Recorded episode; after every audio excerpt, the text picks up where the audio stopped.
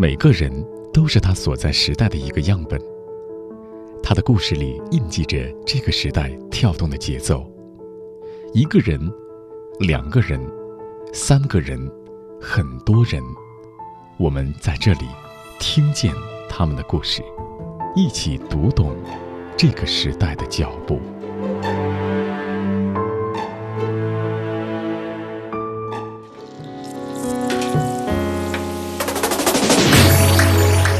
二零一八年，几档街舞类的综艺节目横空出世，很多人开始真正的了解，并且喜欢上了这种自由蓬勃的年轻人文化。一九八九年出生的韩宇就是其中一档街舞节目的冠军。从年少时痴迷街舞，遭遇父母的反对，到如今多次封神，让更多人喜欢上了街舞。可以说，韩宇的人生在一定程度上见证着。中国街舞的发展轨迹，这个说要跳一辈子街舞的男孩走进了，到底会是什么样子呢？今天就让我们一起听见街舞舞者韩愈。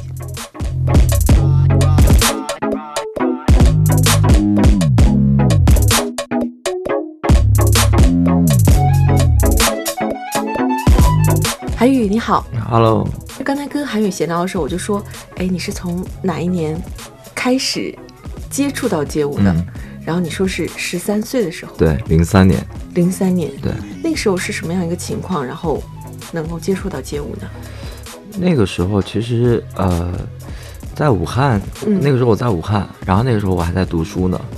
然后是有一次，那个时候其实，在之前我特别就特别迷 H O T，嗯，对那个组合。然后那个时候也当年好火的，对，也不知道那个他叫什么舞蹈。然后但是就那时候扒看他们的光碟，然后扒视频，然后就学他们的舞蹈，包括服装的那些东西。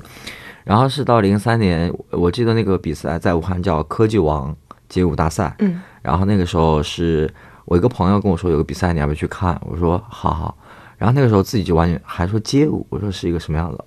然后当时就去看了，然后当时去看了之后，刚好到的时候就看到了亮亮，他跟那个他们团队在台上刚好在跳，然后那个时候一眼就就是被亮亮给迷住了，瞬间被亮亮迷住了，然后我就跟我朋友说，我说那个是谁？我说那个是什么舞蹈？还不知道舞种，那个时候说那个是什么舞蹈？我就说我我要跟他学，我说我要学那个。朋友就帮我介绍，把我引荐到亮亮他们那个团队里面去学习了，然后就这样认识的。对我这里补充一下啊，就是韩宇提到了亮亮，可能看过节目的人可能会知道是谁，但可能有一些人不知道，亮亮就是你的入门的师傅。对，亮亮是我的街舞入门老师，然后是我跟亮亮学学那个开始学以后，我才知道哦，这个叫街舞，这个叫 popping，这个叫 locking，这个叫 hip hop，才慢慢知道的。哦，我特别想知道，就是你那个时候开始学跳街舞，父母是知道的吗？父母其实是不知道的，不知道，你就偷偷在学，偷偷在学。就是那个时候，我记得特别清楚，我五年级还是六年级，我们学校对面那个音乐教室，每周末是会租给那个就是课外兴趣班的人，比如在你们办乐器培训和舞蹈，然后那个时候。嗯，我是那个时候，我记得我家人给我报了个足球吧，足球班，礼拜六的时候，然后我就听到那边有放 H O T 的音乐，然后当时我就去看，我就偷偷跑到二楼，然后在门口看，扒开门看，然后看啊，我说在里面跳 H O T 的舞蹈，然后就就那个时候我记得，然后那个时候是我就是 看完之后就慢慢就说啊，对这个特别感兴趣，这样。所以整个学的过程，一直到后来十六七岁就拿奖了，爸爸妈妈都不知道吗？完全？呃，中间他们知道，但是就是没有支持，没有支持。对，不希望你学这个。因为那个时候，呃，其实大家就跳街舞人的整个，呃，一个服饰，然后包括一个年龄，嗯，都特别小。因为那个时候就是街舞，就是这个文化，它到中国来，其实发展的也没有说特别。多年数或者怎么样，也不会说像现在特别系统，我就各方面都没有说像现在这么系统化，所以那个时候对我家人就觉得说，好像说跳舞的孩子就不是好孩子。对我现在就会想，你在说的时候，我就在回想，当时你看啊，你说到是零三年的时候嘛，我就会想那个时候我是上大学了，嗯，然后学校里边也有街舞团，我也去报名，然后大家那时候就会觉得哇，跳街舞的人好像跟。其他的这个社团的人就是不太一样的感觉，会觉得又很酷，但是潜意就是心里边又会有一点觉得，哇，他们不是好孩，另类，对对，就并不一定是好孩子、乖孩子那种感觉。对。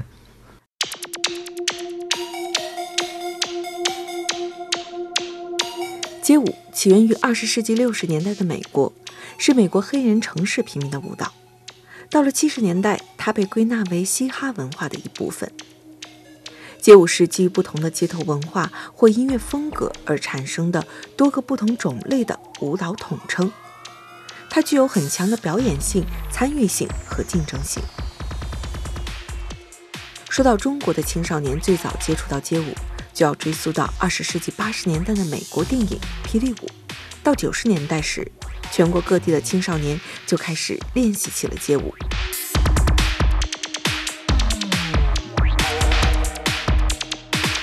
其实有的时候，好多人看了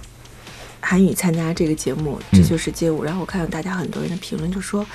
哎呀。”我之前很想学街舞，但是我都没搞清楚街舞有哪些种类，嗯，然后我也不想不知道要学哪个方面。这一次我看了这个节目，我才了解到，哦，我可能会喜欢哪一个具体的舞种。但是你看啊，今天我们的听众里边，可能还是很多人就是不太了解街舞的。韩宇能不能花一点时间，就给我们大家讲讲，说街舞到底分为哪些类，然后有什么样的特点？不用太长，嗯嗯。其实现在我觉得大家普遍喜欢的街舞的风格之一应该是 urban dance 吧。嗯，对，其实 urban dance 也就是一一种编舞，我们叫编舞和呃做这个的舞者我们叫编舞师，就是他会用特定的音乐，然后和用很比较人多的一一种。队形的编排一种变化，然后做出很帅啊的那些东西，因为这种会常见在很多艺人的 MV 里面，歌曲的 MV 里面，不管是哪个国家的艺人，唱跳艺人基本上都是会现在会比较流行，所以说这种也会比较被呃普通观众看到和呃马上能够觉得哇这个好帅，嗯，就是会喜欢对，然后就 Urban Dance 现在 Urban Dance 就是也是节目里面会出现都市编舞，嗯，都市舞蹈对。然后再一个就是我自己跳的有 locking、popping、hip hop。locking 呢就是锁舞，嗯，popping 呢就是震感舞，嗯。然后 hip hop，呃，很其实我觉得 hip hop 它，你它就是一个，嗯，怎么讲？因为原来我们我最早跳 hip hop 其实接触的是 New Jack Swing，那是更早，那是有可能九七年、九八年的时候。对，但但是其实那个时候，New Jack Swing 它就是，它其实它就是 hip hop，嗯，然后 locking、popping、hip hop、breaking、breaking 我不跳，嗯，然后对，地板动作很对，地板动作 breaking、b boy 嘛，嗯，然后现在这四个舞种其实是应该是被归为 old school，就是在七十年代、八十年代，然后那个时候那个时候没有 urban dance，那个时候就是这四个舞种会比较。在全世界都很火，嗯，然后还有像 House，就是 House，它是以脚上的脚步为主的一个舞蹈，然后节奏会特别强那种，对。然后 House 也是有，就是我们会说这个音乐什么 House 风格，House 曲风，对。然后还有爵士，然后会有什么百老汇爵士啊，会有 Street Jazz，或者还有等等一些。Power Jazz 就等等这些东西，因为我对爵士没有那么了解，但是爵士呢就会比较偏向于女孩，嗯，但现在也有很多男生会喜欢爵士，因就是就是会他会比较不另外一种感觉吧，嗯，跳出来的话，然后还有现在是有 Wacking Wacking，就是以甩手为比较多的那种，跟 Locking 会有点相似，但是不是，但是不一样，对，还是有不一样。然后 Viking 现在也是比较女生会比较热门的，在学习的一个舞蹈。那我是会觉得，其实每一个舞蹈都适合男生或者女生去学。但是我就是在今天咱们这个广播里面，有可能就会比较建议大家，就是你看完所有的东西之后，你第一眼你最喜欢哪一个，我觉得你就去学哪一个。嗯，因为我跟我学生也这么讲，你做任何事儿，只有你。感兴趣，你才会去慢慢慢慢钻研它。对，如果你不感兴趣，我硬塞给你，你是不会要的。所以我对我学生一直就说你喜欢哪个你就去嗯做，或者说你去模仿他的动作等等哈。我说因为这是一条学习的学习的必经之路，我也是学基本功。模仿我的老师，嗯或者模仿更多人、更多人，然后模仿完了之后，把这些东西变成自己的，然后再加以改变，就会有自己的一个风格，怎么样？对。那还有，我听起来是不是说，嗯，在这个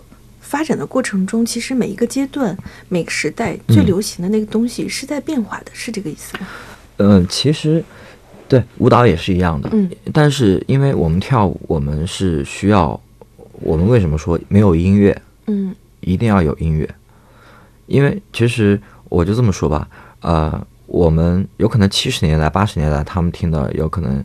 呃，就是 funk，funk 是 James Brown，James Brown 算是 funk 教父，嗯，对和我们现在就有可能就是很多舞者他的就是神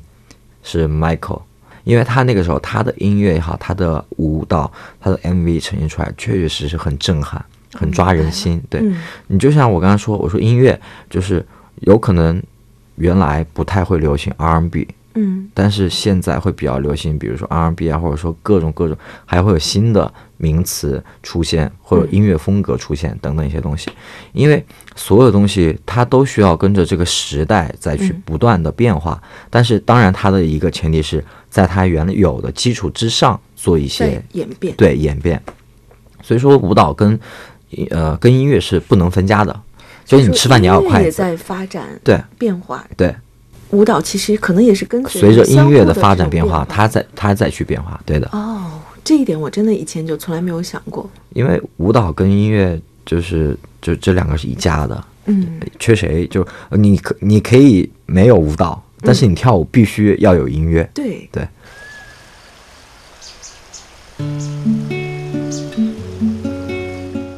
你好，我是钟芳。因为工作的原因，我会接触到很多有趣的人，他们的人生经历各有不同，但他们都有梦，是这个时代中生命的舞者。我喜欢他们，想要把他们的故事讲给你听，于是就有了听见。听他们的人生故事，让我们一起成长。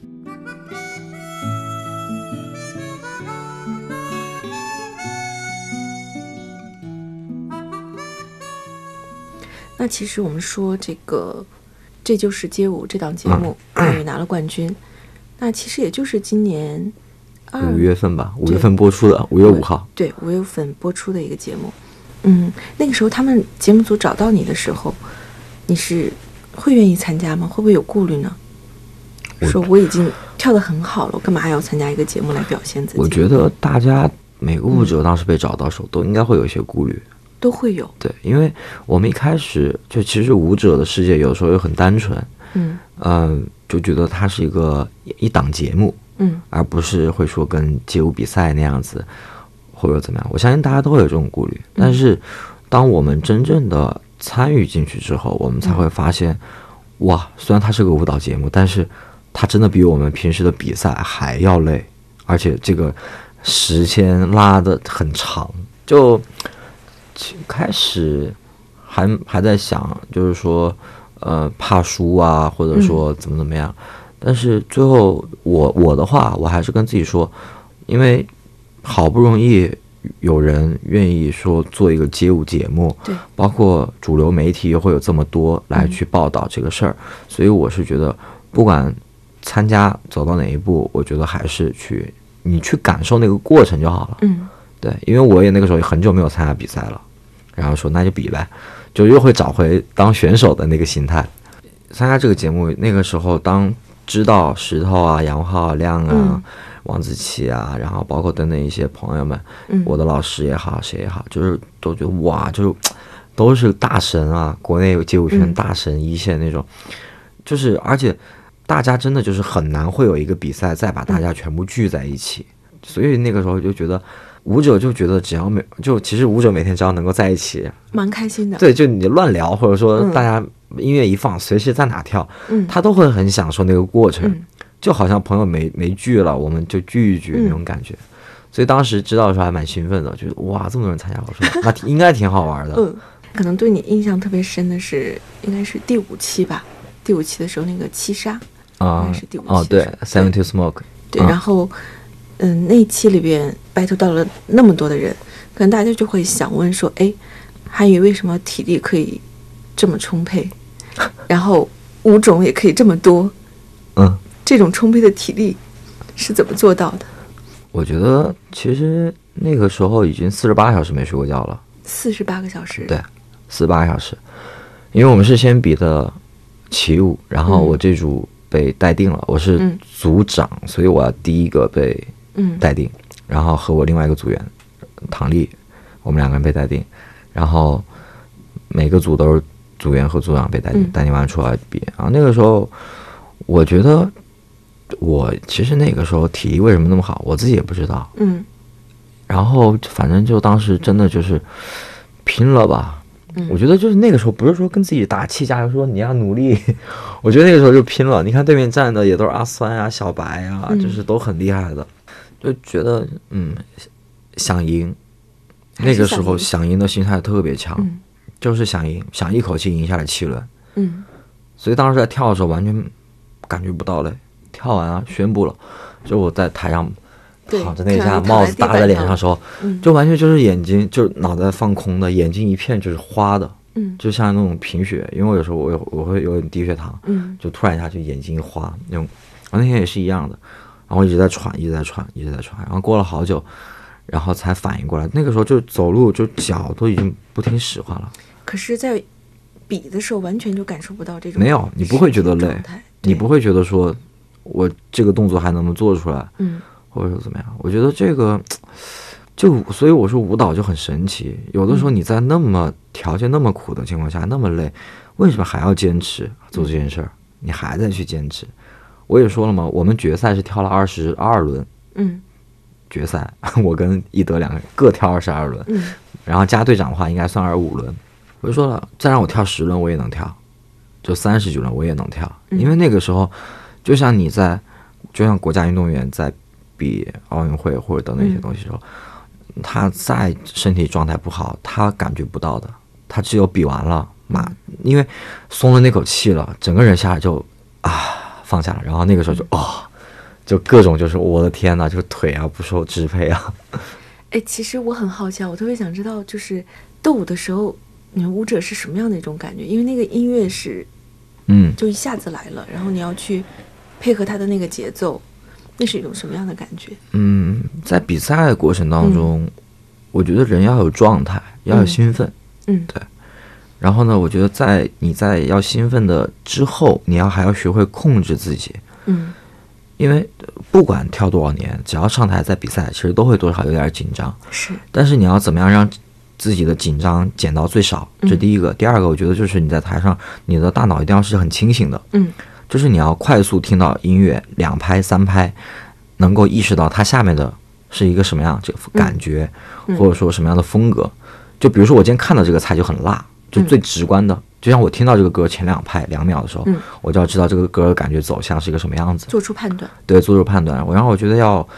冷静，但是我觉得为什么说该激动的时候还激动，就是你在跳的过程当中，你不能是冷静，你不能去思考，嗯。一定是身体就是就是跟跟着音乐走，对，然后在在该爆的时候，我觉得你就要爆发，嗯。就是因为大家在看的跳舞就是用眼睛看，你嗯就好像在跟大家在讲故事一样，嗯你会把大家带到你的一个情景当中。但如果讲话你一直都是 “hello，大家好，我叫韩宇，我现在好饿，我现在好疗伤”，就平了。明白。你得要有高低起伏，嗯就该爆的时候也要爆出来，但是你该沉下来的时候也要沉下来。反正我是觉得我是这样子的，所以你是很享受现场状态的一个人，我特别享受，尤其是尖叫，就很容易嗨。对，包括尖叫啊，包括扔毛巾啊，那个时候、嗯就会觉得特别像打拳拳击擂台赛那种感觉，就会觉得特别嗨。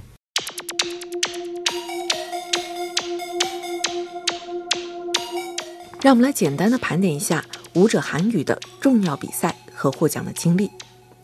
二零零六年，韩语获得韩国 What Up 精英邀请赛 Locking 八强，杭州飞鱼杯街舞大赛 Hip Hop 冠军。二零一一年，他是法国 JD 国际街舞大赛中国赛区 Hip Hop 和 Locking 的双料冠军。而这一比赛是全球最顶级的街舞赛事。二零一一年，他获得中央电视台舞蹈大赛金奖最佳表演奖冠军。二零一四年，韩宇参加了中国达人秀第五季，并且获得了全国总决赛二十强的成绩。到了二零一八年，韩宇成为街舞真人秀节目《这就是街舞》的第一季总冠军。这一年的八月，韩宇成为了第十八届亚运会的火炬手。在福布斯发布的二零一八年中国三十位三十岁以下精英榜中，韩宇作为舞者入选。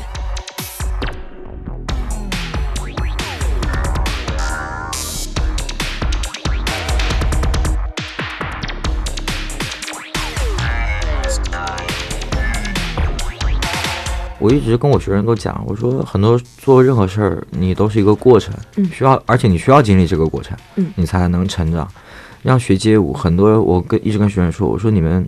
就是得要去花大量的时间去练习基本功，嗯你得要就是真的是投入，你投入多投入一分钟，你将来一定会他回报你那么一分。如果你每天嗯只投入一两个小时在里面，你想说你想跳到全国冠军，或者说怎么样，我觉得不太可能。因为还是就是我自己也被很多人问过，你觉得天赋和后后天的努力，你觉得哪个更重要？我说一定是后天努力，因为你有天赋，但是你不去努力，你不去开发你的天赋，你等于说就像你脑袋脑脑脑脑袋不去运运转的话一直去在那儿嗯让它闲着，嗯你慢慢慢慢就会懒，就会依赖，就没有说独立去思考问题等等这些东西。嗯所以我是，就我还是觉得跳舞过程是到现在也是一样的，特别辛苦。就是因为很多人也有可能觉得，我们现在因为节目出来之后被很多人认识啊，看我们现在做的一些工作，也有可能是一些明星在做的一些工作，嗯。嗯，但是说实话，对，有可能在舞台上面那一分钟，或者说走红毯那一瞬间，是一个光鲜亮丽的，嗯。但是大家有可能没有想到过，我们为了参加这个节目，通宵准备，然后改音乐，包括改舞蹈，嗯。包括有可能受了伤，包括等等一些东西，就有可能大家都看不到这些，可能街舞跟所有的艺术行当是一样的，是一样的，真的就是台前一分钟，台下十十年功。年，功，都是一样的一个道理。只不过可能当年大家很多时候会理解说，街舞是那样的一种文化，对。是这样的一个群体在弄。对。只不过这一次，因为这一些节目，对。然后让大家更多的会理解，哦，这是一个我们身边真正可以去做的一种东西。那我现在就会想说，你看，你从十三岁开始算是嗯。正式开始学吧，那个时候你觉得说我们不说苦，就说练的最累的时候，或者说是投入嗯。最多的时候，会是怎么样的一种状况？呃，一天八小时练舞，我除开吃饭跟睡觉，就是八小时是实打实的在练舞。嗯。对，然后每天那个时候已经去上海了，嗯。去上海学习了。就是上海，它有梅雨季节嘛，嗯。然后每天那个衣服，就是只要你一湿，其实你不你衣服不汗湿，你站在那个小的房间里面，嗯。梅雨季节它都会发霉，就是身上那个味道，就是基本上每天那个时候八小时，不管是什么什么季节，就是差不多带四到五件衣服。嗯换，必须要更换，就要不然就一直贴在身上，透湿透湿的，然后贴在身上，就那样。最苦的时候应该就是那样子。那个时候的我想不到说未来你跳好街舞你能干嘛，嗯你能获得什么东西，嗯你能走上什么样的舞台。我那个时候完全不会想这件想这些问题，就是那个时候就真的就现在回想那个时候八小时，你每天为什么要那么拼了命的练？就有可能就是很单纯的就是喜欢。嗯就是这种喜欢，有可能就是从一个动作，我从不会到会，我从会到好到更好，嗯然后再到舞台上，我一下子把这个动作很流连贯的一连串的把它展现出来，我就会觉得很有成就感，嗯因为这是靠自己琢磨出来的、练出来的，而不是说今天有人教会你的或者怎么样。那你觉得学了街舞这十几年的时间里面，他对你的嗯性格或者说是为人处事的方式、嗯。会有影响吗？其实我觉得从跳舞，我的到现在十六年了吧，我觉得其实我整个人的一个状态吧变化嗯。有就是大起大落，包括性格，嗯，包括什么？包括到今天，就一开始那年纪小就年少轻狂嘛，我又属于那种很刚的性格，而且你看，我们说十三岁开始学，嗯，十五六岁就已经开始拿奖了，对，对，都是很高的奖项。就所以那个时候就想，哎呀，获更多冠军，然后打败更多就是选手。那个时候真的这么想的，就想拿冠军，然后输给谁了？如果拿了亚军，下次一定要找个比赛再赢回来或者怎么样。嗯，那个时候就十八、十九，一个年轻的韩语的心态，想冲拿奖。嗯，然后到了二十或者说二十一的时候，就有可能想说，想做一点不一样的，去比如去国外比赛。嗯，想去在国外去证明一下自己的实力。然后再一个，也就是说，我是不是可以去自己说当老板？嗯，去开舞蹈工作室。再就是说到，我觉得就是包括。我之前也参加过什么达人秀啊、星光大道啊，有一条走明星的那个。对对对对，那个时候就觉得，嗯啊年轻嘛，然后我我就觉得啊自己又会跳舞，那为什么是不是可以尝试一下往娱乐圈发展啊？就是也有过这种想法，就是再到今天，嗯，很多人没有想到说韩语还会教课，就现在韩语还在教课，嗯，然后韩语你完全就是你可以去拍电影啊，你可以拍戏啊。你也可以去上综艺啊，为什么你没有都没有去做，反而你还是在去？现在我没有在教孩子，但是我刚比完赛出来的时候，我一直在教小孩儿。就大家都会在想为什么？就我就回答很简单，我说，其实人都会长大，人每一年经历的事儿和他的想法都会在不断的去改变。我觉得我算是一个很冲动的一个性格，但是我又是属于那种我会比较能够快速沉下来。去思考自己之前因为冲动，所以说哪些事儿没有去做好。那这些不管是做错了，还是说呃问题出在哪里，我都会去自己去思考。所以我觉得就是性格就还发发生了挺大的变化，就包括到现在，每次你觉得自己是什么样性格？有的时候我还是挺冲动的，但是现在就包括录节目啊，各方面啊，就是其实我都特别喜欢像聊天那种感觉，因为我不喜欢去蕊好你要教我怎么讲话，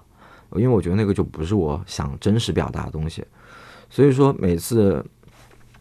节目或者说录制完，我都会问导演我说怎么样，他们说特别好，这这就是你韩语，我们不是要把你硬凹成一个什么样子，就你是什么样子，就想把你呈现在观众面前是一个什么样子。所以说，就是到今天，我觉得，就我还是一个挺能聊的一个人。就很多人因为怕我，就觉得舞者是不太善于表达自己啊，或者怎么样，就会直接帮我们都写好要讲什么。然后最后我一看，我说不用，我说我就脱稿，我们就聊吧。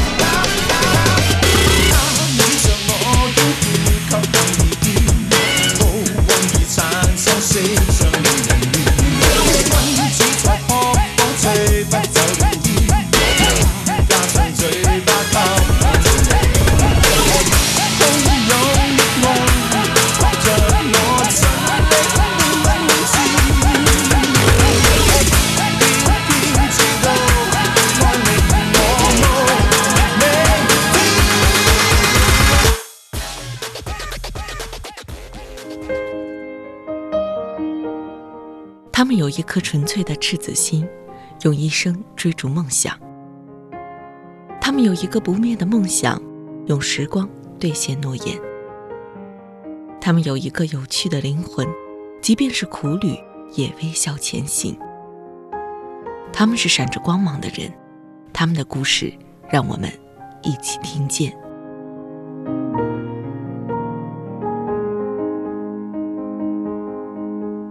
那你看啊，就是不论说是这个，这就是街舞，还是另外一档街舞类的节目，嗯，热血街舞团也好，嗯，其实我觉得这两档节目之后，整个中国的街舞圈应该都会发生一点变化，会不会？对，会。至少我能够想象是大家会不会都变忙了。我反正我很认识很多朋友都嗯开舞蹈工作室，包括认识的老师，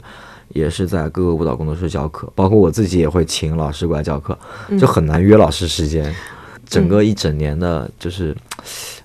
大家都变得忙了很多，但是呢，我又觉得就是环境变好了，其实我觉得我们更应该去珍惜。嗯所以说，我觉得反而老师更应该好好的去教课。嗯因为会有很多普通观众看到这个节目、几档节目之后，他们想去学跳舞。嗯，但是如果你的老师只是在打发学生应付，或者你在混，那有可能这个普通观众一百号人到最后一个月只剩下十个人，嗯到最后又没有人了。就是好不容易我们让这个文化有了一次，哎，不一样了，嗯，明白。全国观众都喜欢。我们更应该珍惜现在这个一个机会，一个好的环境，更应该多去为街舞文化嗯去做一些，多做点事儿，对，让怎么样让观众更加喜欢，而且以及能学会。嗯因为现在喜欢的人很多，但是呢，你说你觉你说能学会的人有多少？还是会又又是另外一个。因为我每次教课也是有粉丝，分别有粉丝，有喜欢跳舞的，有刚入门的，有技术特别好的，嗯在一节课里面，然后我都要做一些判断，然后怎么样教。但我觉得是好事儿，会有更多人越来越喜欢这个东西，人多了，这个文化才会被更多人知道和很很好的一个持续发展。对，嗯。那据导说，还有你自己的话，拿了冠军之后，我想象你应该是这个里边最忙的一个人。没有，应该大家都很忙。我反正我是觉得大家都很忙的。那你做的事情，就是除了街舞之外，现在也开始会面临到很多其他的事情吗？比方说代言呐、什么的，嗯，会生活的丰富性、复杂性也会变多。对会有的，嗯就是包括像拍摄杂志啊，拍摄、呃品牌广告啊，包括一些代言啊，包括我看你也推出了自己的服装对啊，还有自己做服装品牌，还有自己的舞蹈工作室啊等等嗯这些东西，就是我们一起做的舞蹈工作室，就是所有的东西都会涌向了你。啊。其实我觉得这个涌向了自己，可以说都是自己给自己找的。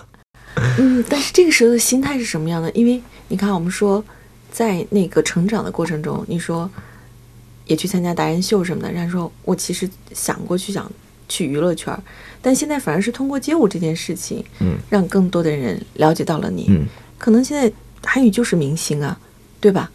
这个时候你的心态跟当年有什么不一样了吗？我觉得明星，嗯，嗯是我到今天二十九岁，快三十岁了，嗯经历了这么多年这么多事儿，我不太想去走的一条路。不再是当年的那个想法了。对，因为我身边有很多艺人朋友，嗯我看到他们和了解到他们，跟他们沟通，嗯其实会发现，真的就是他们会其实比我们要更累、更辛苦，就并不是大家就是想象当中的那个样子。有可能为了一个节目，他要排练三十天，他要彩排十次，他要带妆彩排的那些东西。而且他出门他必须要妆发，如果他没有妆发，他就得要戴口罩。就后面才发现，原来明星戴口罩不是就是说凸显自己是艺人，嗯。而是因为他们是公众人物，所以说他们在公众场合的时候必须得要是带妆的对，是一个好的状态，对，是一个好的状态对，所以所以后面我我就觉得就是，哎，就不是我想要的生活，尤尤尤其尤其是比完赛出来，就是我想要的生活就是特别简单，我可以教课，我可以我可以有自己服装品牌，我可以我可以去做明星艺人做的工作，我也可以去做，对，但是我不懂的我就我就会说不懂，我就不做，就所以为什么我们不拍戏，包括一些综艺节目跟街舞没关系的，其实我们也不在，就是就我有可能跟对方就是我说啊，不好意思，这个我们不太了解，所以我们就还是算了，嗯。因为确实不懂，因为你不懂，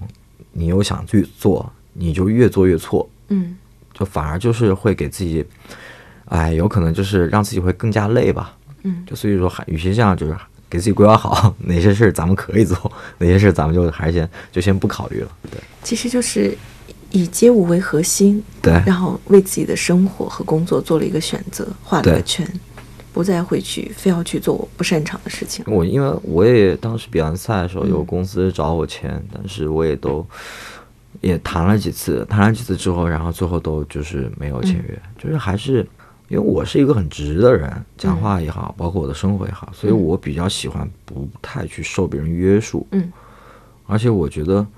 就是这么多年吧，自己想过什么生活，想发展自己的事业做成什么样子。我觉得自己也很明确了，就自己能做的，对，所以我就觉得那就自己来就好了。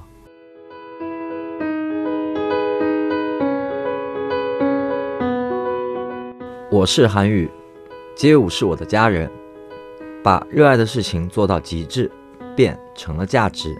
我在听见等你。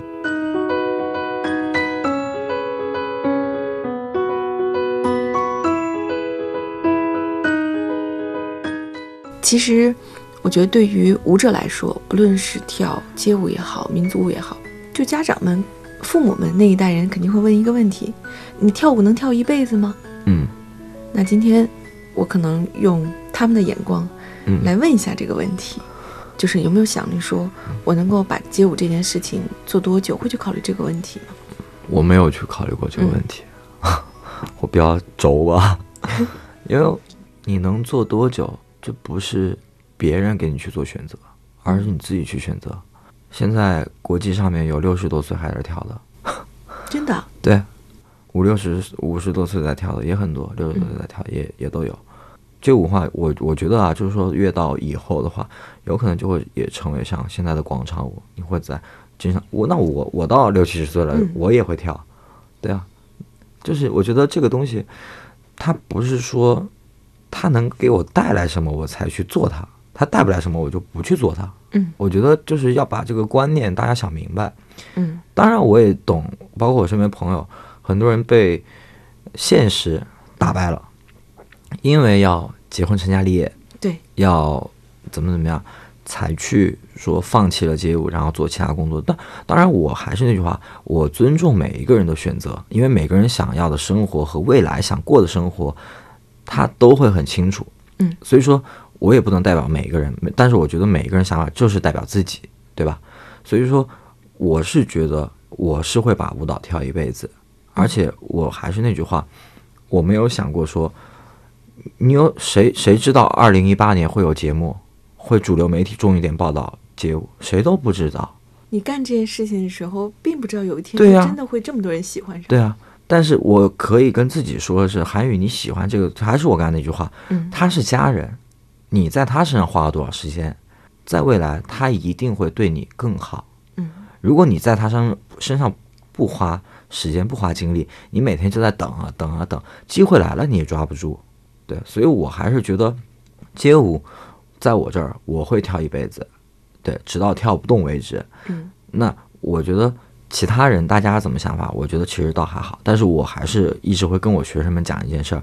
不是遇到困难就选择放弃，嗯，而是你首先坚持不是最后一步，我觉得坚持任何一件事儿是第一步，你有了坚持这一步，你才会有第二步、第三步、第四步，你连坚持一点问题啊就放弃了，好难不做了啊，这个东西我不会不写了，PPT 不会做太难了，坚持你都做不到，我觉得你做任何事儿其实都会。一样的一个结果。那其实到了节目的尾声了，我们最后一个问题，这个问题是听见八零后里边所有的嘉宾都会被问到的一个问题。嗯，作为一名八零后，你怎么看待你所生长的这个时代？反正我是挺开心的，我成长这个时代。但是我我可我我坚定未来，包括因为像像我我爸我妈在的一个一些企业，他们有可能现在都已经厂不做了。然后的那些东西，因为现在为什么？因为现在越来越未来化了，科技化了。然后现在是互联网时代，就是有可能我妈妈她现在用手机，她不会用，比如说什么支付宝等那些东西，我都会教她，因为这是以后就不是以后吧，这是现在生活不能不能少的一件事儿，对吧？这些也这根本都不算一个技能了。所以说，我是觉得，其实八零这个这个年代时代吧，嗯。大家就是大很多人创造了很多东西，对我觉得是创造很，但是你让我具体举，我是举不出来啊，因为我没有那么研究。我觉得是创造了很多东西，而且我觉得就是我们我八零会能够特别感触到父母那一代经历过的事情，是。那个那些苦，和又最能看到现在零零和九零，嗯。他们又比较时尚前卫的一个环境，嗯，就是我觉得我们是在一个正中间，而且因为我是觉得从零八年到现在，整个就是中国的发展跟变化其实特别快，特别特别快，但是有可能九零和零零他们 get 不到，理解不了，呃，比如说零几年发生的一些事情和一些变化，但是我觉得是八零。就是虽然我也就相差一岁 就归为九零了，但是就是我还是能够能够觉得我们是算见证了吧，这一些一些变化，包括发展，包括我们整个的一个进步的速度啊，很快等等这些东西，我们这个时代其实还挺幸福的。好，那今天特别感谢嗯韩宇做客到我们的节目，那也希望你能和街舞一辈子像家人一样守在一起，然后也让更多的人去喜欢上街舞这件事情。谢谢谢韩宇。谢谢谢。